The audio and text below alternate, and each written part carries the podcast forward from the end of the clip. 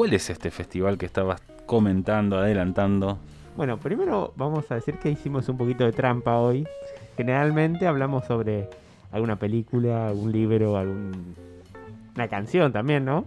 Que, está, que se inspiró en un hecho real. En este caso no estamos hablando de nada que se inspiró, sino vamos al hecho puntual. Porque en la columna recién estábamos hablando un poco del rol de los influencers. Y acá intervienen influencers. El festival se llamó Fire, como fue en inglés, pero con, con Y, griega.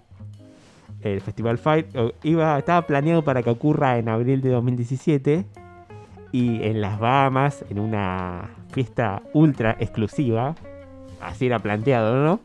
Pero vamos un poco al inicio de cómo comienza esto el organizador, que se llama Billy McFarland, un joven de New Jersey que desde muy chico parecía un niño prodigio, ingresó muy joven a la universidad, armó su primera empresa con 16 años y en el, mundo de la tecnología parecía... Él quería ser el nuevo Mark Zuckerberg. Esas eran sus aspiraciones. Pero no la pegó tanto como Mark. Igual ganó algunos millones, pero estafando gente. ¿Cómo? Bueno. ¿Es tan sencillo? No, pero lo loco que tiene esto, que son dos documentales, están disponibles en Amazon Prime y en Netflix, uno en cada uno, también en otros lados, si alguien explora internet lo encuentra. El de Amazon se llama El fraude de Fire y el de Netflix se llama Fire, la fiesta más exclusiva que nunca sucedió.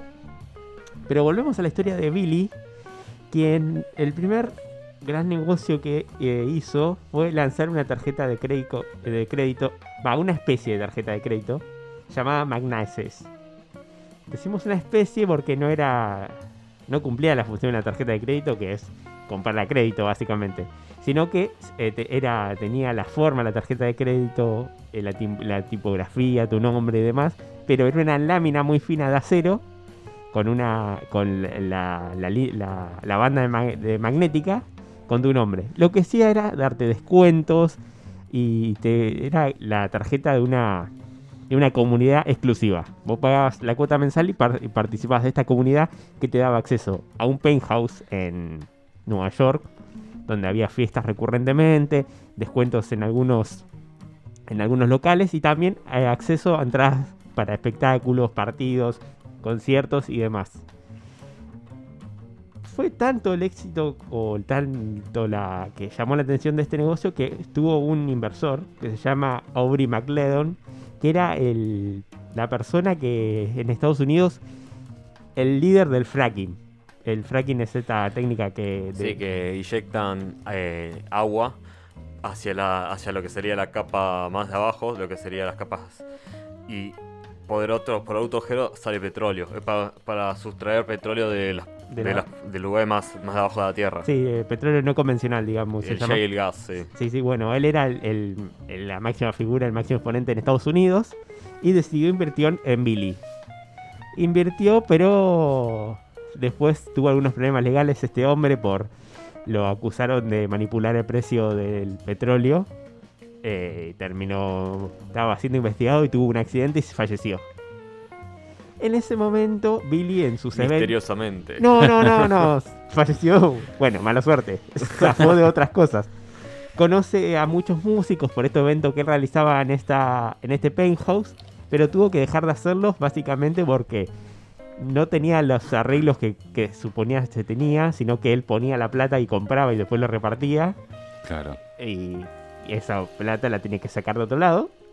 Ahí empezaba un, un círculo de estafa que no terminaba más pero conoce a un, a un músico, un rapero que se llama Jay Ralul, que juntos planean sacar una aplicación. La, idea es sencilla, es una especie de Tinder que sirve para contratar bandas para tus para tus festejos. Para tu evento. Exacto, vos entrabas a la aplicación y tenías las bandas que quieras, los artistas. Y le, los, hacías el clic y... Sí, acá, no hay tanta la cultura de contratar bandas para cualquier tipo de evento, pero en Estados Unidos tengo entendido que cualquier persona que hace un evento en su casa o que tiene puede contratar una banda y es eh, bandas de cover, bandas de artistas. No, no, pero esto eran posta. Ah, eran buenos artistas. Eh, sí, Ah, mirá. Diseñé otra app entonces yo. Exacto, bueno, eh, vos buscabas, no sé, querías ir a YouTube, lo buscabas Sí. y, le- y le mandabas una oferta. Si ellos la aceptaban, las macheabas y te ponías en contacto y bueno, terminabas de cerrar la transacción. Teniendo YouTube en el patio de tu casa. Exacto, siempre a esos niveles, ¿eh? siempre estamos hablando de cosas exclusivas, no era ah, muy populares los precios. Y dicen, ¿qué vamos a hacer para lanzarla? Un festival, el festival más exclusivo de la historia. Vamos a armar una fiesta en una isla privada de las Bahamas. Bien, sonaba que todo el mundo quería estar ahí. Exacto.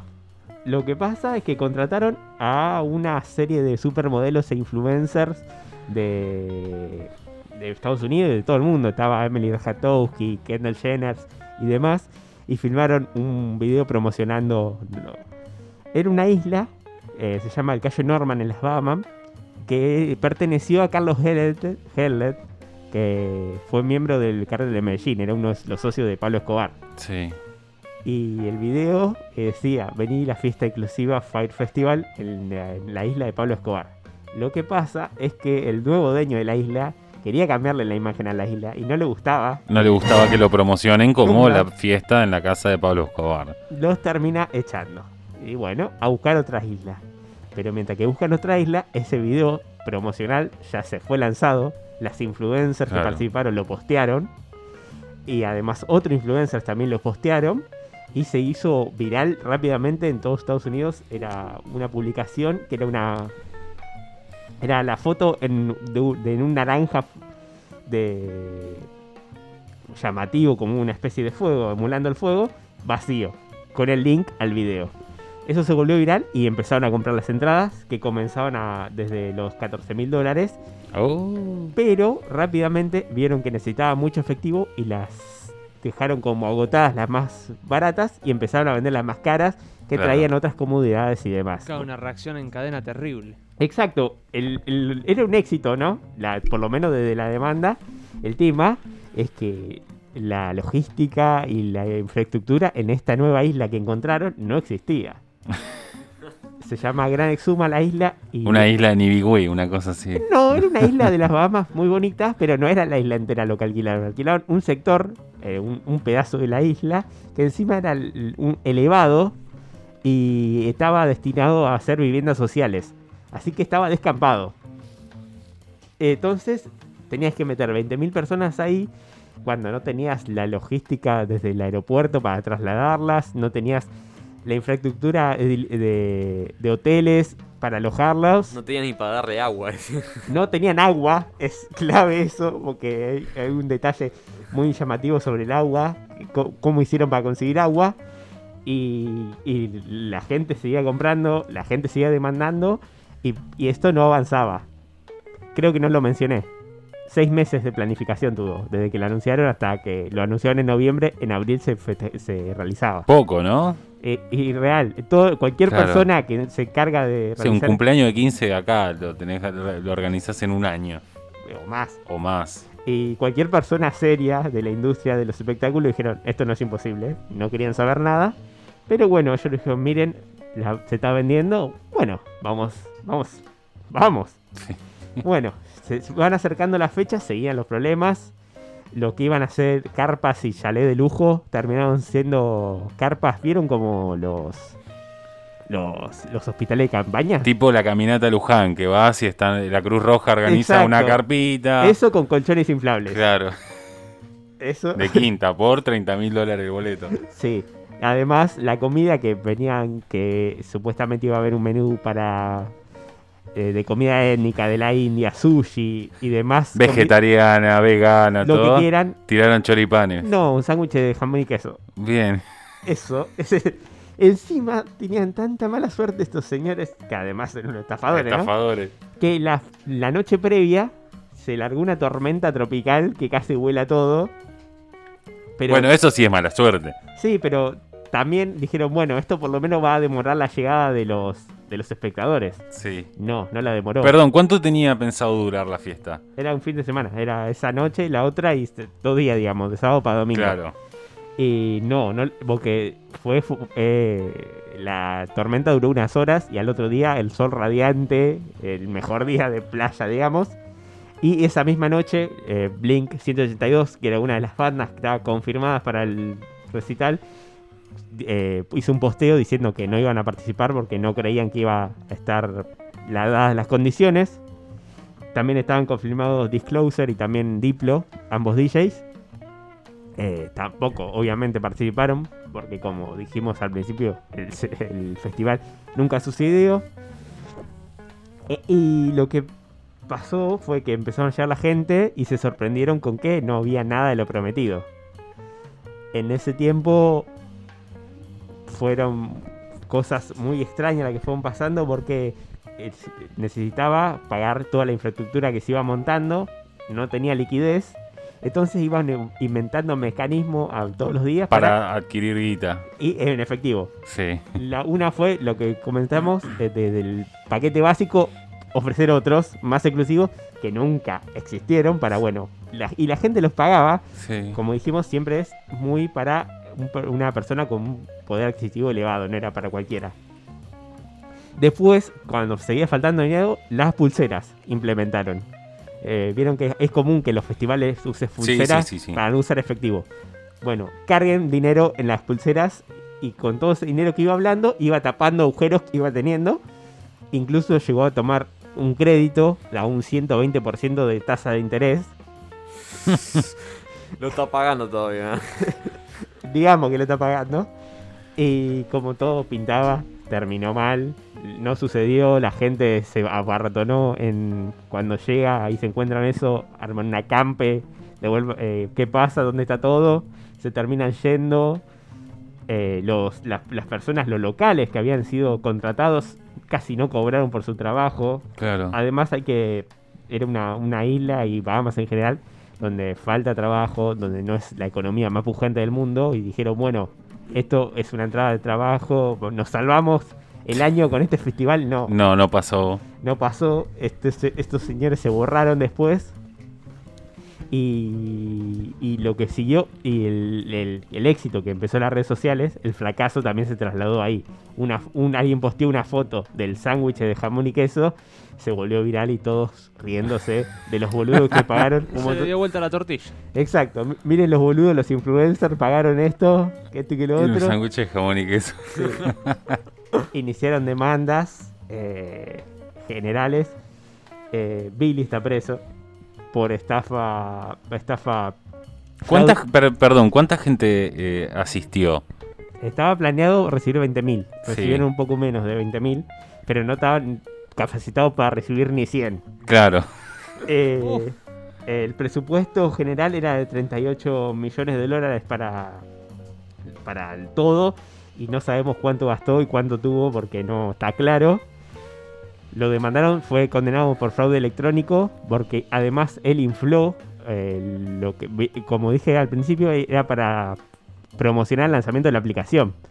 Él infló lo- los supuestos patrimonio que, y esas acciones de esta empresa para recibir más inversores con, y, co- y promocionar con figuras que estaban contratadas que no estaban contratadas. o sea, como dijimos el ejemplo de YouTube, YouTube ni nadie había. Claro. Eh, fue, bueno, eh, condenado a seis años de prisión, todavía está preso. Y además, pero lo más loco fue que cuando le dieron una fianza para la libertad condicional mientras que estaba el juicio, ¿qué hizo el señor Billy? Se puso a ofrecer otro nuevo servicio de accesos VIP a eventos. Otra estafa en el medio, dijeron, usted, usted no aprende, ¿verdad?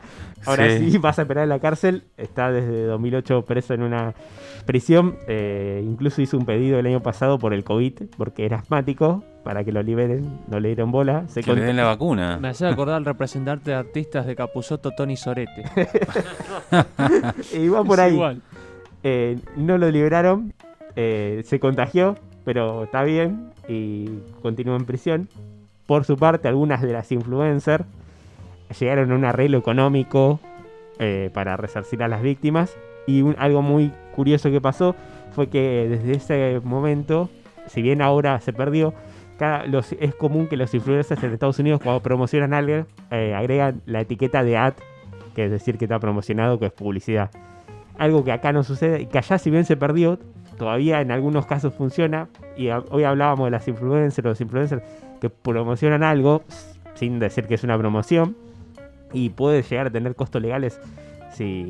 Bueno, de hecho hay una hay un proyecto de eh, una una diputada. Sí, un impuesto, ¿no? Es sí, en realidad eh, el nombre es impuesto.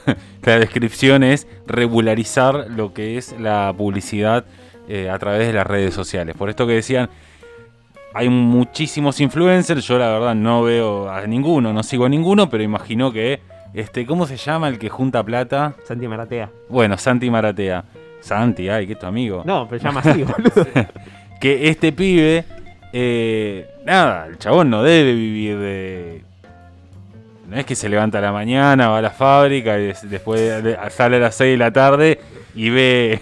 Va a golpear chapa, ¿no? Y claro, o sea, el tipo debe recibir muchísima guita por muchas cosas que, que hace. Y todo eso no, no paga ningún tipo de impuesto, imagino yo. Pero bueno, Somos monotributistas mucho, es decir, pagan. Bueno, la idea es darle un marco legal a eso. claro, la idea es re- regularizarlo porque también eh, imagino que las empresas aprovechan esto. Muchísimas empresas deben aprovechar esto. Y debe ser mucho más económico que... que pagarle a una empresa de publicidad, Claro, exacto. Un detalle, cuando hablabas Eva del agua, que no tenían acceso al agua, obviamente, ni a baños. Obvia- cuando comprabas algo, un producto, tenías que pagar la, la tasa de impuesto, ¿no? De importación, en la aduana. No tenían plata y le llamó a uno de sus socios y le dijo, vos sos el gay que va a salvar esta festi- este festival. Y le dijo, vos tenés que ir a la aduana y decirle que te libere el agua y vos a cambio le vas a hacer sexo oral. No, de verdad. El chabón fue y se lo propuso y en la aduana le dijo que no, que no era necesario, pero que el primero que le pagaban era a él. Sí. Obviamente el señor de la aduana no cobró, Ah, bueno. y, pero eh, de- como ese detalle hay muchos así detalles locos que, que decís esto es un delirio total, no tenía, no podía terminar bien. ¿Cuál de los dos se decís que es mejor, el de Netflix o el de Prime Video? El de Netflix tiene más de detalles de la organización y cómo era todo un descalabro. De la desorganización. Sí, y el de Amazon eh, está más explorada la cuestión de lo, de lo influencer y cómo influyen los Claro. influencers en que el éxito que tuvo la promoción, básicamente, porque no tuvo ningún éxito. el- Bueno, acá un tipo como por ejemplo este eh, Santi Maratea tiene... eh, vamos a ver... Debe tener un par de millones. Sí, sí. Es de lo más, de lo más convocante, digamos. Bueno, este tiene 1900, claramente no es este.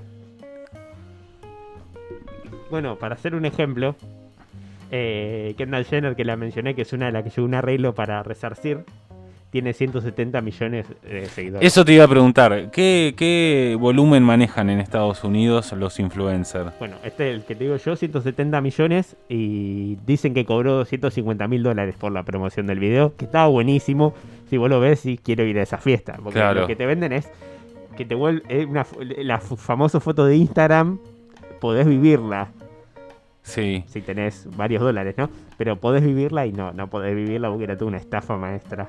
Bueno, no, acá el, el- nuestro, nuestro héroe nacional tiene bastante menos de 170. Tiene 6 fotos, 5 fotos. ¿Qué mierda le gusta entonces a la gente que haga? Bueno, no sé. El tema que tiene 5 fotos y tiene 1.700.000. O sea, estamos hablando 100 veces menos. ¿No? Sí. Claro, seguidores tranqui. Igual sí, pero igual ahora, viste, con ya tenés 10 mil y ya pegás un canje de algo. Sí, sí, sí, sin duda. Sin duda. Ah, conocemos, ¿no? ¿O está, que estás apuntando No, hacia no, alguien? No, no. ¿Estás queriendo.? No, no, no. Mí no me ensucie con tu mugre. Estás queriendo, me, pareció que estaba queriendo señalar a alguien. No, no, no. No. ¿Algo más, Gaby, que agregar de este relato, de esta, de esta aventura organizativa del festival? Que pobre gente, otra anécdota, tuvo que pagar la, la encargada de, de lo que iba a ser la comida, el catering, tuvo que pagar de su bolsillo sus ahorros a sus vecinos, porque eran sus vecinos, Claro. más de 50 mil dólares, que eran los ahorros de su vida. No, terrible. Terrible porque, claro, la gente también invierte con la... Vos viene un festival que promete ser el festival, no, la fiesta más exclusiva del mundo y invertís. Aparte de llegar Jet, barcos, demás, y bueno, tienen la guita. No, no la tenía. No la tenía, no tenían un carajo.